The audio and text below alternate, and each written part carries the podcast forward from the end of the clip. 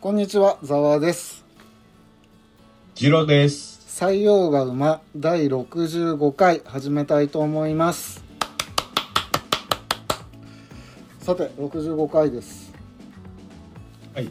はいはい。どうでしょう？そうですね。えっと、失礼。最近あった、じゃあちょっと、ほっこりした話を。ああ、体験談ですか？はあ、そうです、そうです。いはい。あのー、うちの、はい。あ僕の勤めてる会社のビルに、はいまあ、喫煙所みたいなとこがあるんですけど、はいはいはい。僕喫煙者なんで、まあ、いつものごとくタバコ吸ってたんですよ。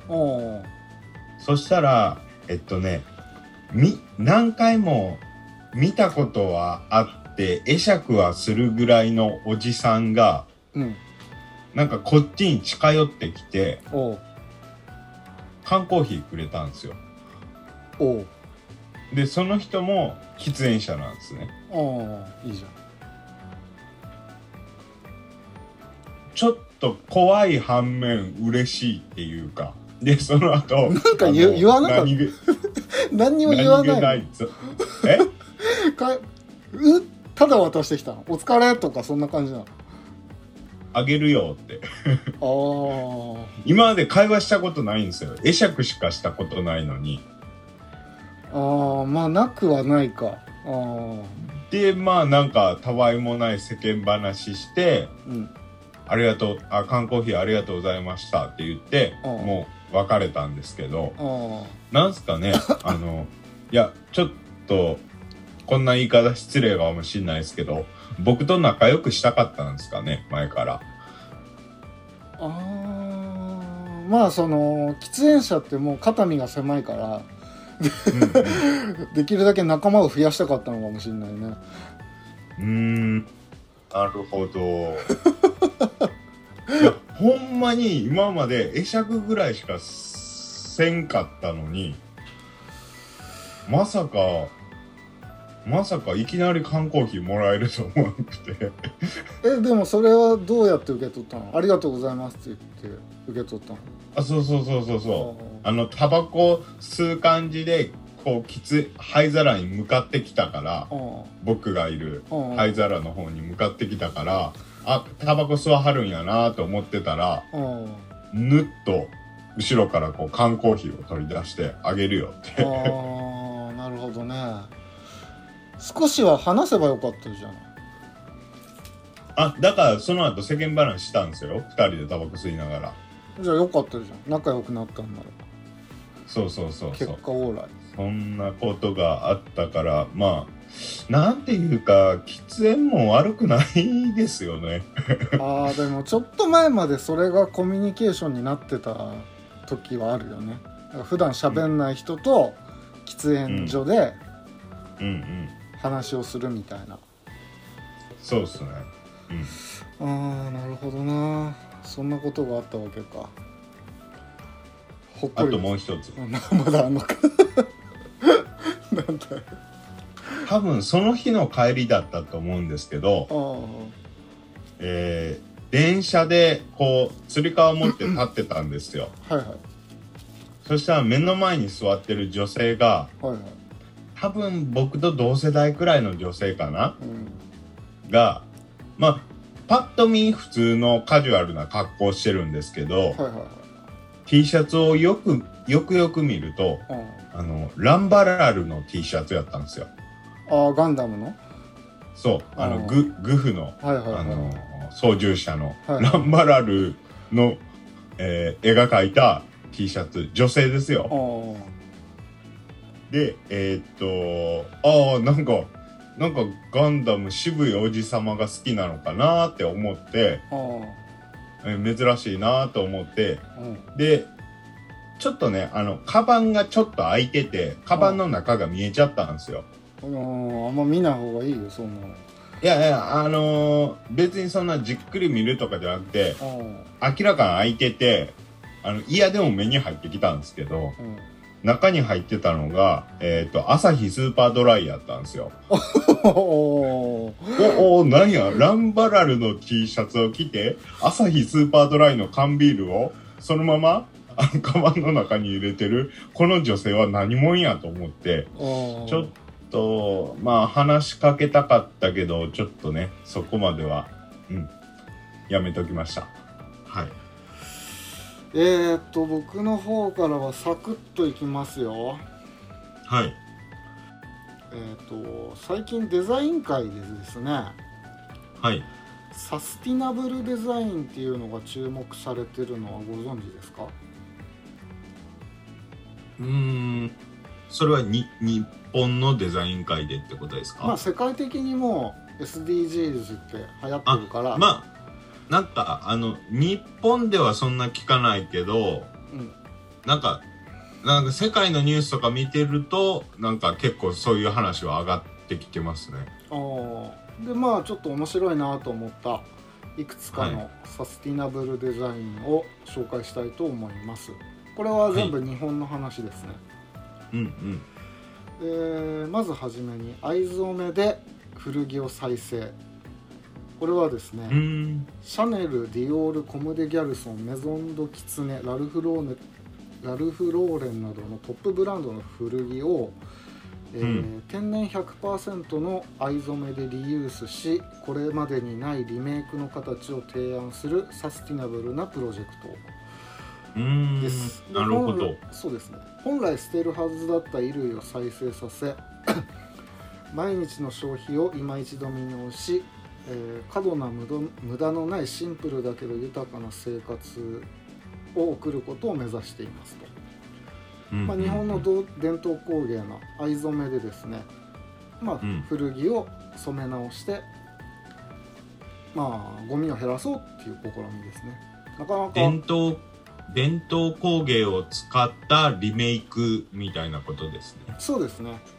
でこれ結構日本は多くやられてます。最近。伝統工芸を利用してうんうんうん、うん、新しく何かしようっていうのは、そうっすね。確かにそういう話はなんか他にも聞いたことあるな。そうですね。それと同じようにもう一つ、えー、と空き瓶をリサイクルしたアクセサリー。グラス、な何を？空き瓶。あ空き瓶。うん。グラスラボニュープロジェクトっていうのがありましてはい。これはスパークリングワインの空き瓶を素材としてうん。あの江戸切子の技術で、うん。あのガラス製のバングルを作るってものなんですけど。アングル、うん。へえ。これはなかなか綺麗ですよ。やっぱり江戸切子の技術で加工されてるんで。これもなかなか素敵ですね。でそれからあ一つ一ついいですか、はい。あの空き瓶を使ったそのリまあリサイクルっていうかリメイクってことですよね。そうですそれって言っちゃえば昔からあるあの琉球グラスもそうですよね。まあそうですけど今回は多分まあ新しくってことなんだと思いますよ。その江戸切子って、まあその江戸江戸切子の技術を使ってっていう。そうそうそうでまあ、うんうん。捨てられるスパークリングワインの空き瓶を素材としてるんで。まあ昔かうらん。ガラス製品っていうのはその再利用しやすかったんだと思いますけど、まあ、これはこれでまた新しいことをしようっていう試みですね、うん。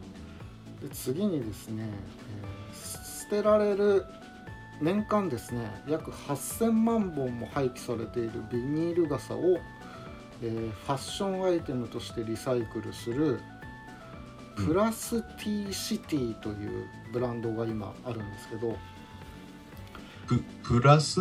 プラスティシティ。プラスティシティ。はい。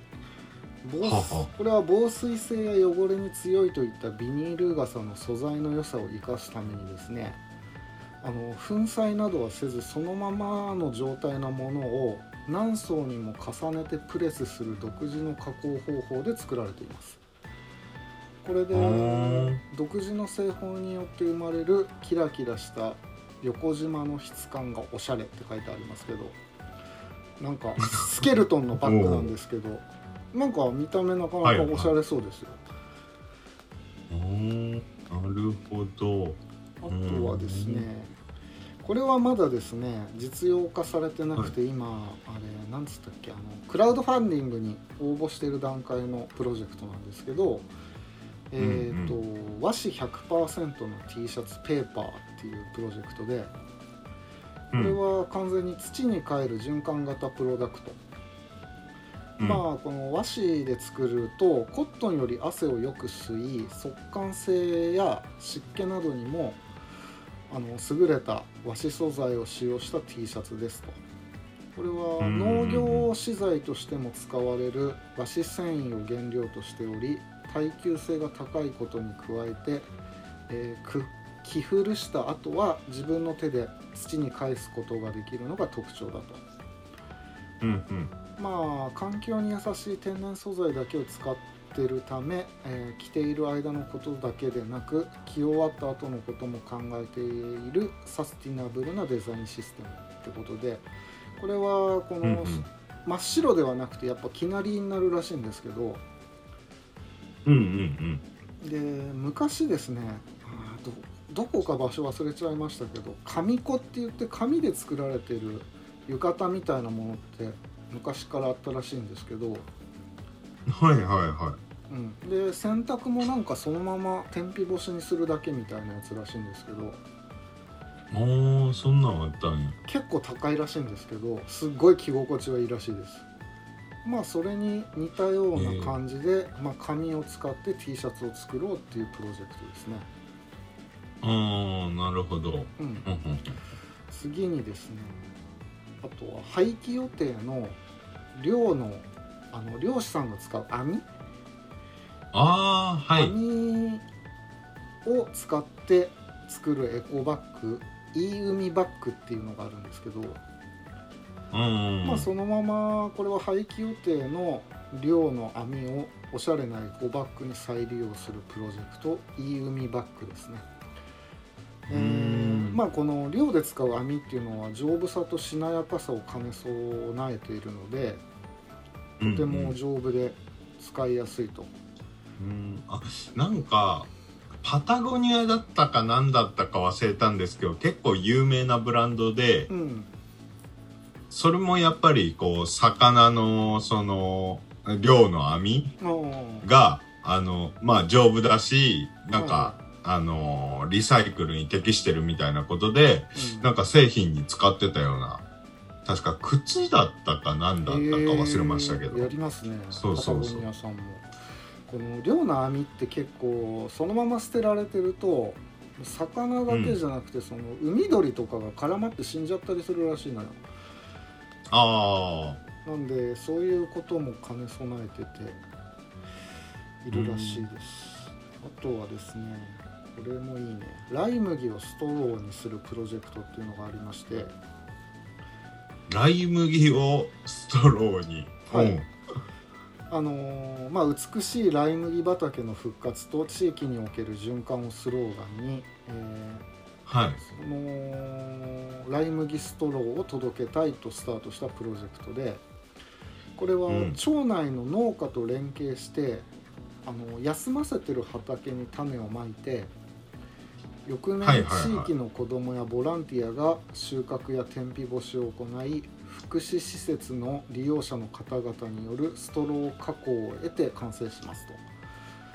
ふ福祉施設？うんだから例えば障害者の方だったり、あはいはいはいはいはいはいはい。老人ホームの方たちにようん。ってストローの加工をお願いしてるみたいなんですよ。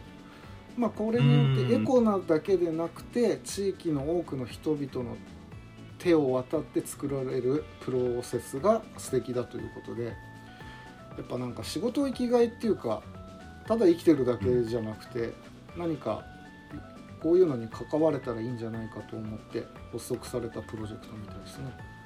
仕事を与えるというちかなみにはいはい。うんちなみにそのライ麦ってごめんなさい。あのちょっと気になったんですけどどこで作られてるんですか？日本だと。ちょっと出てないんですけど調べれば多分わかると思います。ああ。いやななんかあんまり日本でライ麦作ってるイメージがあんまなかったもんで。北海道とか作ってんじゃないの？あそうそうそう。なんか北海道くらいしかあんまイメージがなくて。うん。そのさっき言ってた町内とかどこの町内なんだろうって思ったもん。ちょっと調べりゃ出てくると思うんですけどえーはい了解です。廃棄された野菜や果物で作る紙文具ブランド、うん。フードペーパーですね。これはですねフードロスして捨てられてしまう野菜や果物を紙に生まれ変わらせる紙文具ブランドですと。これはですね製紙会社の五十嵐製紙という製紙会社のむ息子さんがですね夏休みかなんかの自由研究で食べ物から紙を作る研究っていうのをやったらしいんですよ。でまあそこから着想を得て、えー五十嵐製紙さんが長年培ってきた紙すきの伝統的な技法を用いた、えー紙作り、ブランドを生まれたということでまあ大根やら人参やら使って作るんですけどなんか色合いとかも写真で見ると綺麗で。うんちょっとふ普通に使うにはもったいないぐらいいい紙ができてますね。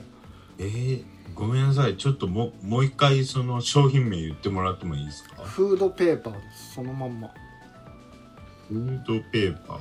えー、フードペーパー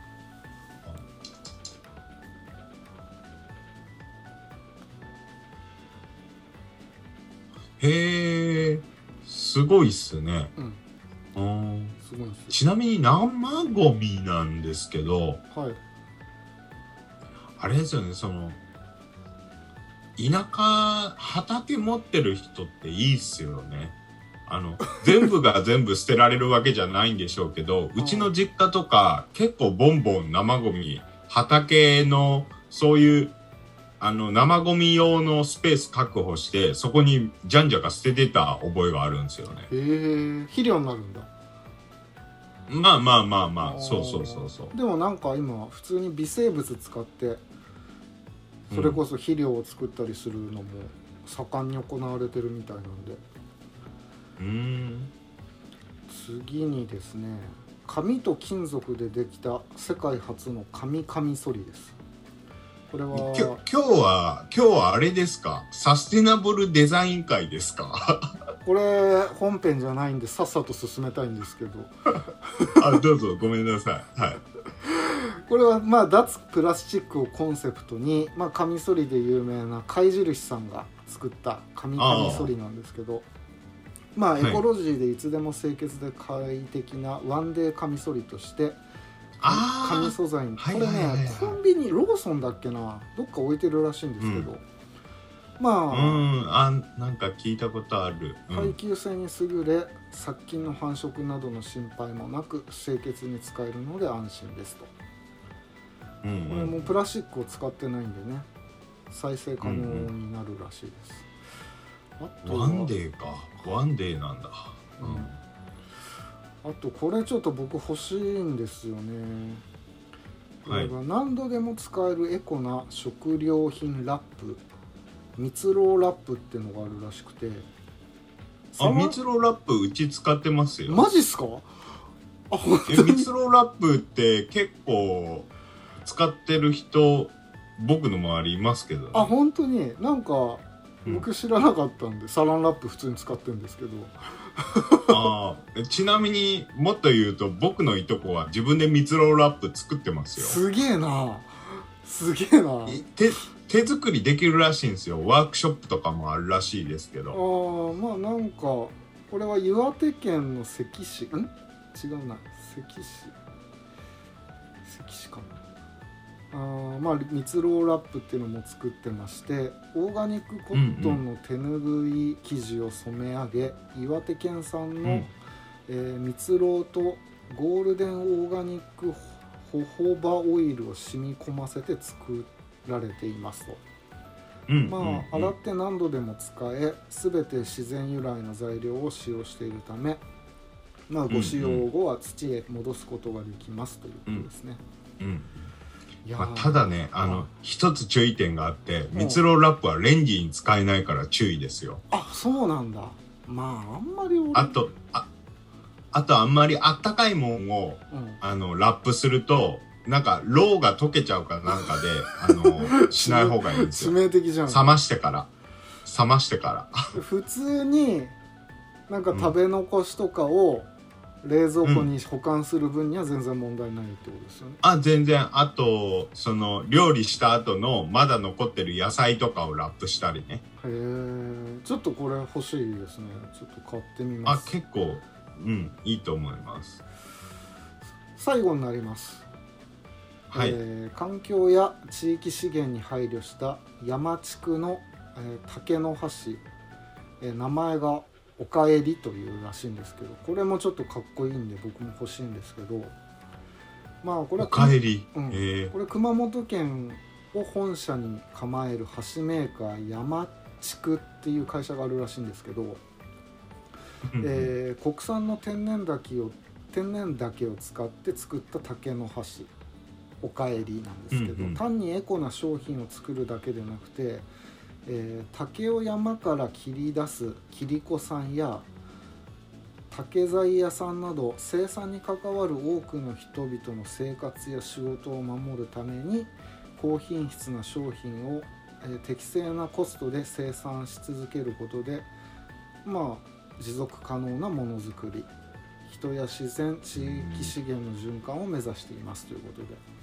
これねちょっとかっこいいですよ竹の箸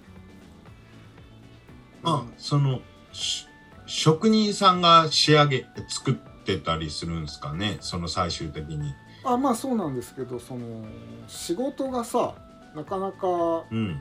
竹製品で今手作りでってなるとその多分安定してないんだと思うのよでその安定してない。うん一定の仕事はあるんだろうけどだから竹を山から切り出す専門の切子さんっていうのがいて、うん。だからその生産に関わる大き多くの人々の生活をまあ潤すようう。なん形を取りたいってことなんだよね。うんうんうんまあそんなわけでこうやってちょっとデザインの力でいろいろエコな活動をしているサスティナブルデザインっていうのが今後もうん、注目されるでしょうということで、なんか世界的にはね、まあ、ね。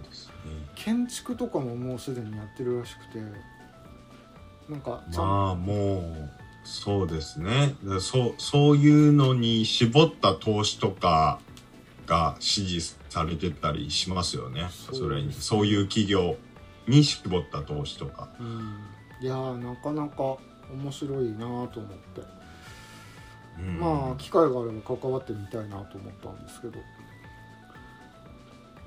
グラフィックデザインも確かねどこだったっけな？オランダかどっかに住んでる日本人デザイナーのある日本人デザイナーの人はそういうサスティナブルエコなデザインしかしないっていうポリシーを持ってて。なるほど。素晴らしいね。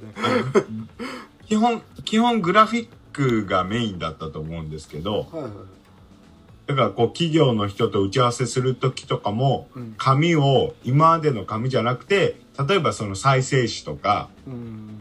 そういうのを使ってみませんかとかなんか提案したりしてはって。ああ、まあなるほどちょねちょっと日本じゃまだその難しいかもしれないですけどやっぱオランダとかあっちの方はねから、日本よか全然意識その辺の意識は高いと思うんではいはいはい、まあある程度は成り立つのかなと思ってそうですね。ちょっと関われるもんなら関わりたいし面白いことを皆さんやってるなという印象を受けました。うん。うんうんうん。もうダメですよ。え？いや ごめん何かなさい。ななんか、ま、うまくまとめようとして失敗してるからいいわ。であとここでですねざわの方から緊急ニュースがありますおう緊急ニュースなんですか？はい。えー、っとざわのことわざなんですけどはい。終わりました。なんでですか？あのーあまり振るってなかったなという手応えを感じなかったんで ちょっとざわのことわざコーナーははい前回で終わりということでよろしいああですじゃあまかまた何か新しまあいコーナーを作りたいと思いますんで、その時なるほど。お願いします。わかりました。あれですよね。そもそもなんか自分のキャラ付けのためになんかことわざをみたいな話じゃなかったですっけ？そうですね。僕自身はこれからもことわざをバンバン使っていきたいと思ってます。ああ了解です。はい。了解です。はい、まあ、なるほどね。オープニング長くなりましたけどこんなところでよろしいですか？はい。はい。今回はざわの方からですねあのーはい。ウィキペディアで人を象徴する画像について論争があったんですよ。まあ一般的にそれはうんうん。ヒューマン論争って言われてるんですけどそれのお話をしたいと思います。はい。ヒューマン論争。えーまず全貌を言いますとウィキペディアっていうサイトはご存知ですか？ああもうよくよくあの使用させていただいております。お世話になってます、まあ、簡単に言うとネット上にあるあの辞書みたいなもんなんですね。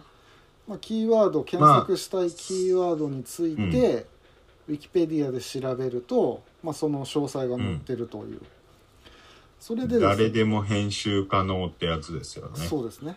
でその中でこの論争っていうのがですね英語版のウィキペディアで「ヒューマン」って検索した時に、はい。出てくる画像をどれにするかってことで、まあ、5年間激論されたわけですよ。ああなるほど。うん。白人でもいけない黒人でもいけない。男がいいのか、子供がいいのか、まあ、いろんな選択肢があってヒューマンを象徴する1枚の写真って一体何だってことになったんですよ。ああ一枚でないとダメなんだ。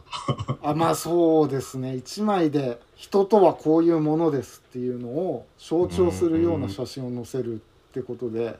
いやこれは確かにそれはむずいむずい。難しいんですよ。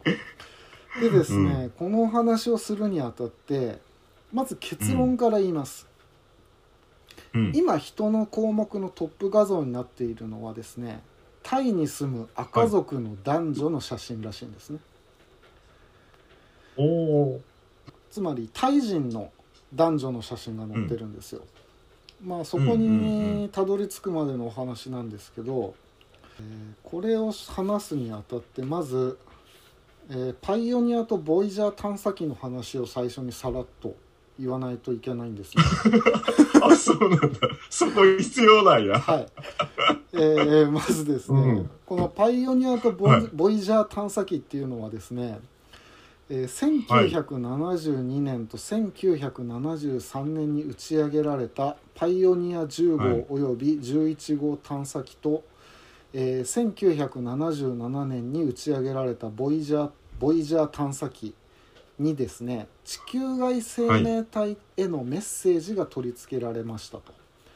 これ見たことあると思うんですけどあ、の金メッキされた銅板のレコードにアルミニウムのカバーがついてまして、そこに、うん。まあ、人間の男女はとは何だというイラストとかまあ、うんうん。地球人の声であるとか時間であるとかまあ簡単な情報を載っけて、まあ、もしも地球外生命体が発見された時の紹介文みたいなものが載ってるんですよ。うんうんでここにですねまあ先ほども言った通り人間の男女のイラストが書いてあるんですけどうん。うんもともとこのウィキペディアで「ヒューマン」って検索するとこのイラストがつく、つく使われてたんですね。人を象徴するイラストということで、はい。ただですねこれのイラストなんですけど明らかに西洋人の男女なんですね。西洋人。ああなるほど。うんうん。でこれがちょっと問題じゃないかって言われまして、ああなるほど。ええなぜかというとですね、えーまず約72億人いる世界人口の半分はアジア人なんですよ。うんでうん。まあね。ヨーロッパ人あるいはヨーロッパにルーツを持つ人間の人口は10億人にも満たないんですね。それなのにウィキペディアの人のページにマイノリティな人類の象徴に据えるのはいかがなものかということでうん。これは変えなきゃならんってことなんですけど、うん、で2004年の秋には客観性に関する熱心な議論が展開されます編集者たちは人以外の種にななったつもりで人類を見ようとしました、おおなるほどね。うん、さはい。らにその時点での平均を象徴にしたいと考えていました。とうんうん。でその中で、えーまあそんな話し合いがあったんですけど、まあ、意見は割れるばかりで、まあ、うん。全然決まんなかったんですよ、もうこの際だからウィキペディアの創設者であるジミー・ウォールズのトップ画像の候補に推薦したりとかいろいろされてたらしいです。うんうん。でですねうんうんうん。編集者たちは人という項目を代表する画像を1枚選べなあ選ばないといけなかったんですが、まあ、どの写真を選ぼうと人間性の美しさや興味深さの源泉である多様性や文化的なニュアンスのほとんどはこぼれ落ちてしまうと。でん誰でも編集できるウィキペディアのオープンエディットポリシーが奇妙な状態を生みますと。誰でも変えられるからさ、まあ編集者たちが画像を変えたり追加したりしだしたんですよね。うんでまあ一番最初にやった金属板がトップに現れることもあればまあうん。金属板と少女の写真の両方がページに表示されることもあったりまあ全部イラストにしようという人もいたり妊婦と子供を含むヌードの家族写真という画像が上げられたりまあ議論を白熱しましたと。なるほど。うん、でまあ結局ですね行き着いた先は偶然見つかった1枚だったんですけど2007年に、えーサイレンスという名のユーザーがウィキペディアに、えータイの赤族の男女の写真を載せたんですよ。はい。これはドイツ人フォトグラファーが撮ったものらしいんですけど、まあ、うん。赤族の赤が A から始まるんで、まあ、ページの上の方にあったと。であその画像ーを載せたところ、まあ、編集は誰でも自分自由にできるんですけどこれを変える人間がいなかったんですね、なるほど、うんはい。これいいじゃんって。アジア人であるし。うん。で幕を閉じたんですよ。我々はランダムな画像を選んだという結論に導き出されたわけです。まあこういった流れではいはいはいはまあまあ何の脈絡もなくタイの赤族のあ男女に決まったということですね、いまあ特に文句言う人がいなかったと。あそうですそうです。だから結局そうなんですよ。うん。あのーこの写真も突っ込もうと思えば多分誰でも突っ込めるんですけど、うんそうね。ままあいいじゃないかっていう。うんうんうん。人類を象徴してる写真としてねうん。うんまあこれに決めましょうと。なかなかでもこれは難しい問題だと思いますよ。いやーそうっすね。いやなんかいろいろいろいろ多分しがらみとかいろんなルールがあるんでしょうけどはいはい。やっぱり僕が思うのはなんで複数複数枚じゃダメだったのかなって思ってあー。だからもうまあで白人も黒人も黄色人種もあの、えーコーカソイドネグロイドとかもう全部全部入れりゃいいじゃんって思っちゃいましたね。再現ないんじゃないのかなそうすると。いやそれをやっちゃうと、あの、うん。入ってない人間から文句が出る、俺たちは人間じゃないのかっていう全部になっちゃうから、うん。うんうん例えば黒人黒人黄色人種うんうん。男女子供入れたところでうん。90歳のおばあちゃんとかが「なんで年寄りが入ってないんだ」って言い出すし、なんかあれですね修具政治みたいというかあの多分、うん。あのさっきザワさんもおっしゃってましたけどこの赤族の、えー男女の写真はいはいはい。あのまあ僕が見ても結構突っ込みどころありますよ。これが人間代表っていうのは。ああまあね。はいはいはい。そうそう。であの、結局文句が出ないから、はいはい。あの、これにしたっていうのって、あの、なんだろうな。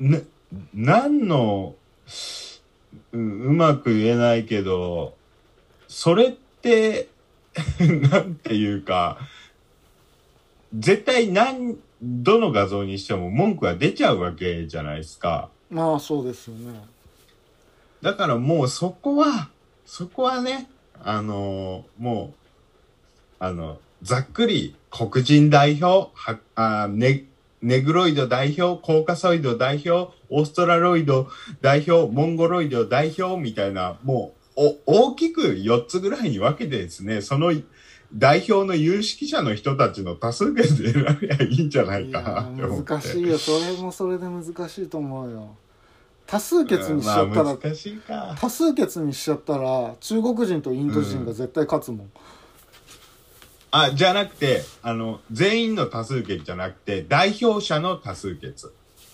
いや時間かかりすぎるよまず代表を出すのもうんえらい大変だし、まあ、そうか。そうやわな。うん。うんだから俺なんか日本人の代表出せって言われたらねそれは、うんキムタクと出川哲朗さんじゃだいぶ違うわけだしさその平均を出せって言われてもなかなか難しいじゃない いやー、なるほどね。結局、人間は、まあ、人間、地球がまとまるのって、まあ、簡単じゃないってことですうね。ーんそうですね難しい似てるようで違うんでねうんなかなかそうですよね。その、なんか、そういう経緯を知らない、はいはいはい。僕みたいな一般市民が、うん。そその今の話をパッと聞いたらいやいやいやそんな難しい話しちゃうやろって思っちゃうけど、うん。パッと聞くと。はいはい。でもまあよくよく経緯とか考えると確かにねむずいわ。むずいと思うな、なかなか。なるほどね。まあそんなわけでまあ皆さんが知らないところでね人間代表を決めるのにうん。ぬんかんぬんやってたらしいですよ。あそうそうっすか。大変だな。うん。そうですね。なんだかんだ言ってオープニングの方が長かったかもしれないです。ああ終わり終わりですね。終わりですよ僕の方からは。なるほど、なるほど。そうか。僕、なんか、あの、ざわさん興味ないかもしれないけど、一個話してもいいですか？あいいですよ。エンディングの話としていいっす。やってください。あ、えっとね、タクティクスオーガってゲーム知ってます？全然知らないです。あ、知らない？あの、あー。多分ね、あの、ゲームのジャケットくらいなら多分見たことあるんじゃないかなと思う。何？ハードは何なの？えっと、もともと1995年に、はいえースーファミを、あスーパーファミコン用のシミュレーションロールプレイングゲームとして出たゲームなんですよ。タクティクスオーガって。はいはいはいで、これがね、なかなか秀逸でね、面白いんだ、あのなんていうんか、主人公のセリフとかを選ぶんですけど、こう、なんかいろいろポイントがあるんですよ。ストーリー進めていくうちに。はいはいはい。で、で、その選択した、あの、うん、セリフによって、そのストーリーが変わっていくっていう。うんうん。まあ、今ではまあ、そういうゲームいっぱいあると思うんですけど、うん。まあ、それが1995年に出た映画なんですけど、あ、映画じゃない、ゲームなんですけど、はいはいはい。そう、あの、これがね、あの、すごく結構、シビアというか、リアルというか、せ戦争とかを描いてるんですよ。その、なんて言うんですか？あの、例えばですけど、うんどういう選択があるかっつうと、うんその、えーみ、民族紛争が起きてるんですけど、その世界では。ゲームの世界でねそうそうそうそう。で、自分たち、主人公たちの民族を守るために、戦略として、うんある村の人たちを虐殺しなきゃいけないみたいな選択が出てくるんですよ。ああはあはあはあはそういう結構ね、シビアな選択がいっぱいあるんですよね。あ。ああはあはあはあはあなるほど、ね。いや、これす、すごいなんか、あのーなんて言うんですか、シリアスなゲームやなって子供ながらに思ってたんですけど、うん。で、これ、あのー最近調べたんですけど、どうやら、あの、昔あった、あの、ユーゴスラビア紛争とか、はいはい、はい。あの、バルカン半島であった紛争がモデルになってるらしくて、なんか子供がやるゲームじゃないみたいな感じですねなんかさ、うんまあ、だ、そうなんですよ。だから結構通好みだったと思うんですけど、面白そうだなでもそう、で、だ、でも結構シリアスで、あの、考えさせられるゲームだから、結構、その、有名になったんですよ。はい。2011年にうん。PSB 版としてリメイクされたんですね。おおほいほいい。ろいろストーリーが加筆されたりとか、うん。ちょっとシステムをバージョンアップさせたりとか。はいはいはいはいで、これのさらにリメイク版が、えー11月に出るんですよ。今年の。ああハードは何？プレステ？えっとね、これがね、あのね、PS5 と、あとなんかいくつかあるんですよね。えーっと、なんだったっけな。えー、プレイステーション5とプレイステーション4と、あとニンテンドースイッチと、あとス、スチームとかいう、なんか、あの、ゲーム機なんですけど、まあ、これ、これがね、あのーまたいろいろストーリー加筆されたりして、あのー大変、さっきザワさんもちょっと面白そうだなって言ってくださったから、ぜひいかがですかっていうおすすめの話です。スイッチ持ってるんでやってみたいと思いますあ、スイッチ持ってるんですか？ああの、ぜひぜひ、あの、これね、マジでね、あの、こんな選択できんよみたいな、あの、ところとか出てくると思いますよ。やりますよいや、あのね、これはね、うん、面白いと思います。あの、大人がやるとさらに面白いと思う。えうんー、そういうのがあるんだいや、めちゃくちゃ有名ですよ、タクティクスオーガは。うん。選択によってストーリーがどんどんどんどん変わっていくってことですよね。そうそう。うん。あのね、例えばさっきの虐殺の選択で言えば、うん。あの、虐殺するを選ぶと、秩序のルートに入るんですよ。なんかい、いくつかルートがあって、ちえー秩序ルートとか、混沌ルートとか、えーなんか、えー中立ルートとか、いくつかあるんですけど、まあなかなか難しいよな。そう。で、僕は、その選択の時に、あの、虐殺、そんなことできませんよ、みたいなセリフを選んじゃったから、あ僕は、混沌ルート、カオスルートに突入しちゃって、ーつまりルールを守らない。うん。だから、あのー秩序があまりないカオスなルートに突入していくと。なるほどね。それは大変だわ、まあ、まあでも、どっちがいいとは、まあなかなかね、言えないですけど、うん。ああじゃあやってみますよ10 10何、えええいつっつったっけ？11月の何日か忘れた。やってみますわ えーえータクティクスオーガーリボーンってゲームです。ぜひどうぞ。やってみますはい。珍しいですねゲームの話なんていや、そう、僕あんまゲームしないんですけど、ちょっとタクティクスオーガー昔ハマった覚えがあるんで、ちょっと、おーって思っちゃいまして。はいわかりました。